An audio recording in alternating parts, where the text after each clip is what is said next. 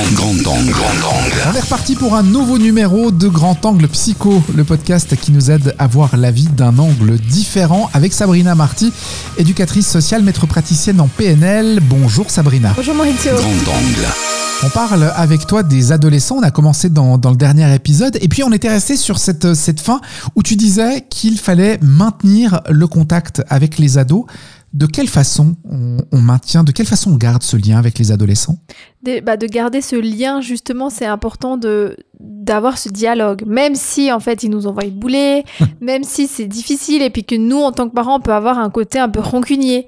Parce que du coup, euh, c'est pas très agréable ben, que son ado euh, nous écoute pas, ou il, il, il écoute rien, il met rien en pratique ce qu'on dit, ce qu'il faut faire, il écoute plus sa copine ou autre. Ouais. bah, c'est important de, de commencer à, à garder le lien en s'intéressant concrètement à ce qu'il aime. Si, je sais pas, il aime les mangas, même si c'est pas ma tasse de thé, bah, je vais commencer petit à petit à m'intéresser à ce qu'il aime, en fait, pour créer ce lien. En fait, l'idée, c'est de rentrer dans son monde, même si ça peut être pas agréable pour nous parce qu'on n'est pas forcément peut-être intéressé par les mangas, Uh-huh. mais en fait d'avoir un but dire mais si j'entre dans son monde il va aussi se dévoiler puis c'est pas en fait euh, pour me réprimander pour autre c'est vraiment qu'il y a un intérêt ou s'il aime le sport ou s'il aime la musique enfin de commencer en fait à discuter même si la musique qu'il écoute il y a plein de gros mots et c'est pas tout à fait entendable mais de dire mais du poser l'action mais pourquoi en fait qu'est-ce que tu aimes chez, chez ce chanteur? Qu'est-ce qui te plaît? Qu'est-ce qui te plaît moins? Donc en fait de maintenir un dialogue en s'intéressant euh, à, à lui en fait. Je me rappelle, j'avais suivi une formation à un moment donné, il disait faut se faire embaucher en fait. Puis je trouve que c'est tellement ça parce qu'en fait bah oui, il y a le lien parental mais en fait c'est- plus suffisant c'est le lien oui parental, c'est plus suffisant en fait. Maintenant, c'est OK, j'ai besoin de créer ce lien, il y a plus ce côté euh, des adolescents qui enfin les- comme les enfants, ils sont enfin ils idéalisent beaucoup papa maman. Bah l'idéal l'idéal il tombe mais se casse la figure et c'est le vrai parent que je vois. Puis le vrai parent, il est pas toujours sympa, il est pas toujours aussi bien que ce que je Donc il y a aussi une forme de deuil, de accepter que mon papa et ma maman, elle est pas si, il est pas si bien. Donc c'est important du coup, ben c'est plus parce qu'il y a ce lien parental, enfin enfant euh, bah que c'est bon, c'est gagné, pas du tout. On doit continuer en fait à entretenir la relation comme une relation de couple, comme une relation amicale. La relation avec les enfants, c'est la même chose. C'est pas euh, quelque chose qui est dû. Mhm. C'est vraiment important et les enfants, enfin les ados, ils comprennent très bien ça. Et puis si on garde ce lien en ayant de l'intérêt pour ce qu'il fait, bah, c'est déjà un bon début. Mais donc, en, en fait, ils, ils arrêtent de nous idéaliser. Ça, c'est alors euh, la première fois que j'en- j'entends quelqu'un le, le dire. Nos adolescents n'idéalisent plus leurs euh, leurs parents. Ils voient toutes nos failles, en fait. En fait, ils vous voient, enfin ils voient qui on est. Ouais, bien sûr. Tandis que l'enfant, euh, bah, ils voient mon papa, c'est le meilleur papa du monde, ou euh, la fille qui dit je veux me marier avec mon papa. Enfin, tout ce côté-là, c'est fini. Ouais. Mais c'est vrai que c'est un peu comme si le glace, enfin, le Ouais. fil, les filtres, ils tombent, puis ils voient effectivement un peu ben, les failles, ils voient les côtés pas sympas. euh, Donc, euh, bah, c'est pas forcément évident, parce que du coup, en tant que parent, on dit, mais en fait, il trouve que je suis le pire parent du monde, et c'est difficile, parce que non seulement il nous écoute pas forcément, il est pas toujours très respectueux, il veut plus forcément parler, puis on dit, mais finalement, il me reste quoi dans cette relation? Ouais, plus grand chose, on a donc c'est l'impression. aussi important, de, quelque chose que je mets aussi en avant, c'est de mettre son attention sur moi en tant que personne, qui je suis. Qui je, suis. je suis parent, ok, mais je suis aussi une autre personne. Parce que sinon, je vais vouloir nourrir en fait qui je suis par mon statut de parent. Et du coup, je peux étouffer en fait l'ado. Et c'est le truc qu'il faut surtout pas faire, parce que plus on l'étouffe, plus il va prendre la distance. Plus il va prendre de la distance, plus moi en tant que parent, je vais vouloir le surveiller, l'étouffer, et ça va être un peu la catastrophe. Donc, D'où l'intérêt de s'intéresser à son monde, c'est aussi une façon euh, comme une autre de, rester en contact et euh, de savoir ce qu'il fait hein, indirectement. Moi, je pense souvent aux, jeux vidéo.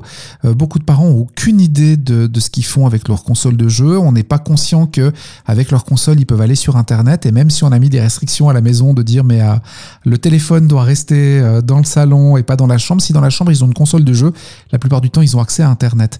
Et ça, on ne le sait pas parce qu'il n'y a pas de lien avec eux. Donc d'où l'intérêt aussi de, de partager des moments privilégiés en s'intéressant à ce qu'il fait, c'est ça? Oui, puis ça peut être à un moment donné de jouer ensemble. Ouais.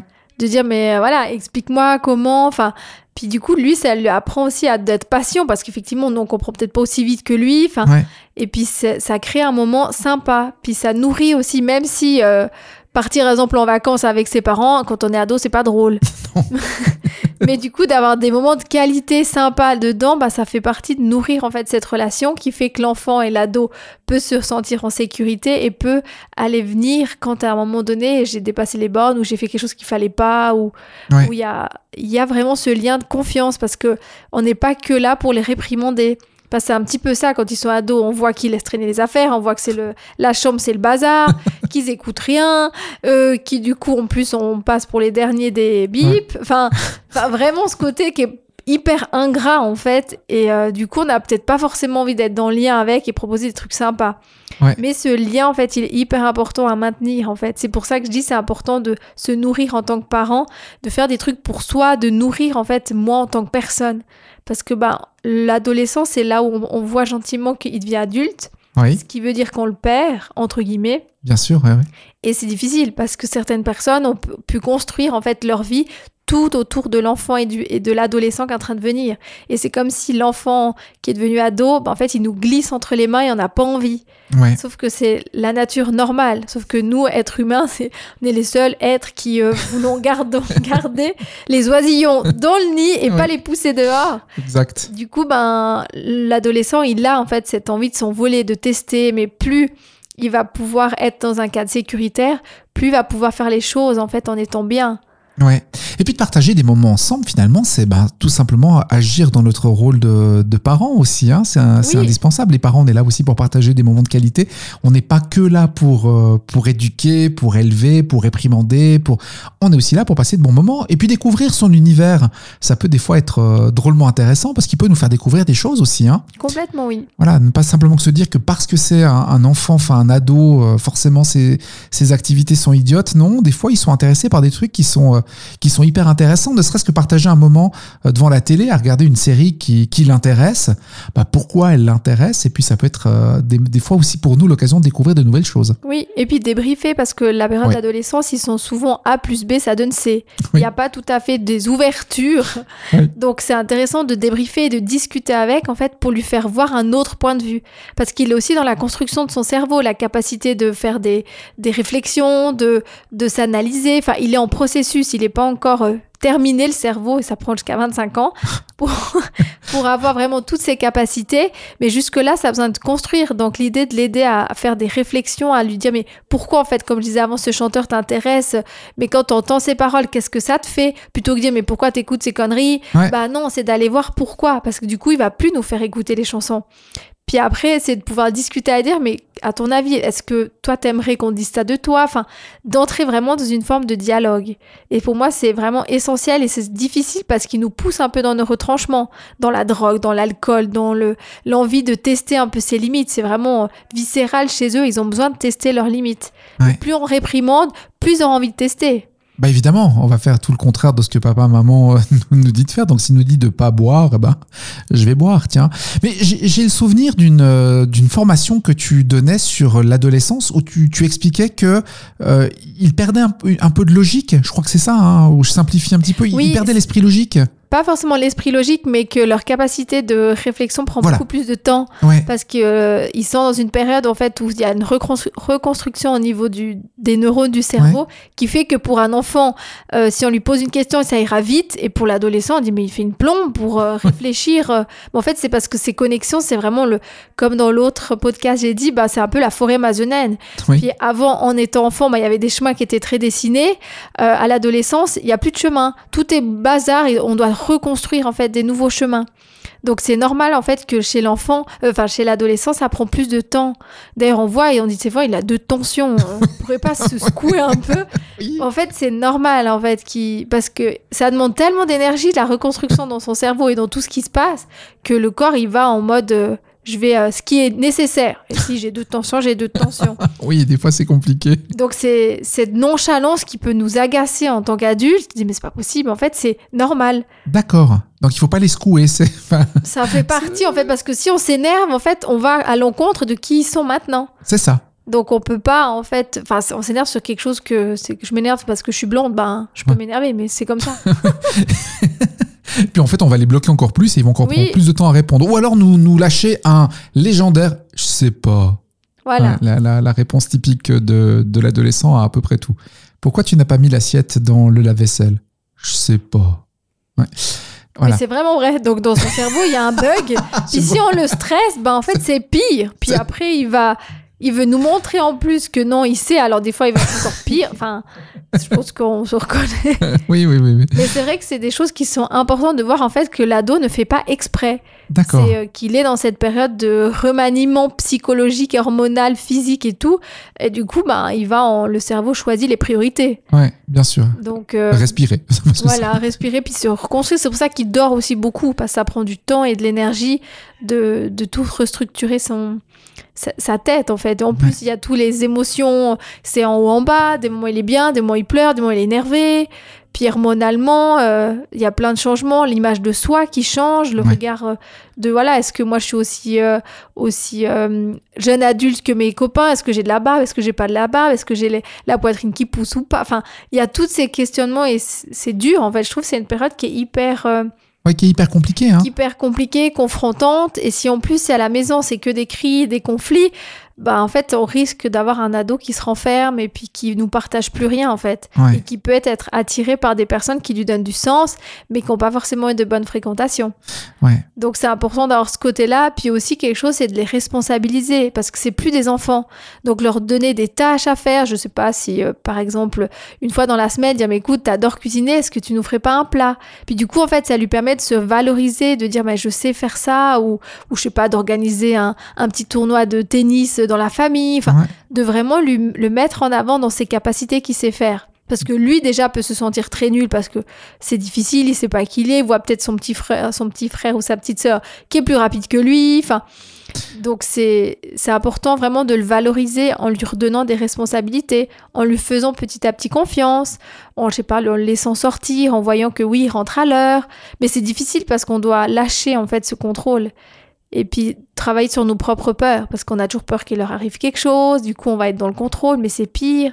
Parce qu'après, ils vont dire, mais tu me fais pas confiance. Mais non, en fait, c'est pas ça, c'est que moi, j'ai pas confiance. Puis, enfin, Ouais. voilà, c'est que c'est. euh, Ouais. Je trouve que c'est une période qui est hyper challengeante pour euh, autant pour l'ado que pour le parent.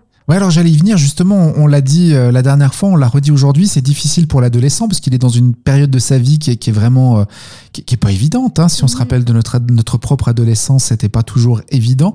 Euh, pour le parent, c'est pas facile non plus. Tu l'as dit Sabrina avant, finalement, euh, on, on est un des rares, une des rares espèces d'animal à vouloir garder notre petit et de le voir changer en tant que parent, c'est pas évident. Voir notre enfant qui était hyper éveillé par le passé nous répondre je sais pas, ou à chaque fois qu'on lui demande de faire quelque chose, c'est des soupirs, c'est euh, je fais la tête, je suis pas content. Enfin, c'est compliqué aussi pour euh, pour le parent. Mhm. C'est des fois aussi une grosse période de remise en question, hein, parce qu'on se dit mais qu'est-ce que j'ai fait faux finalement? Oui, J'a- J'avais un enfant qui qui aidait, qui était toujours souriant, qui était prêt à, à rendre service à tout moment, puis tout à coup cet enfant est devenu une espèce de de loque qui oui. qui dort, qui ne fait rien, qui ne répond rien. Quand on lui demande, il fait la gueule, il passe son temps à faire la tête. C'est stressant aussi, effectivement. Mais c'est se dire aussi que ça, c'est pas parce que ben on a un ado comme ça qu'on a fait tout faux. Ouais. C'est comme j'ai donné l'exemple le dernier podcast. En fait, c'est des graines qu'on a plantées, mais les graines elles vont pas germer maintenant. Ouais. Elles vont germer plus tard.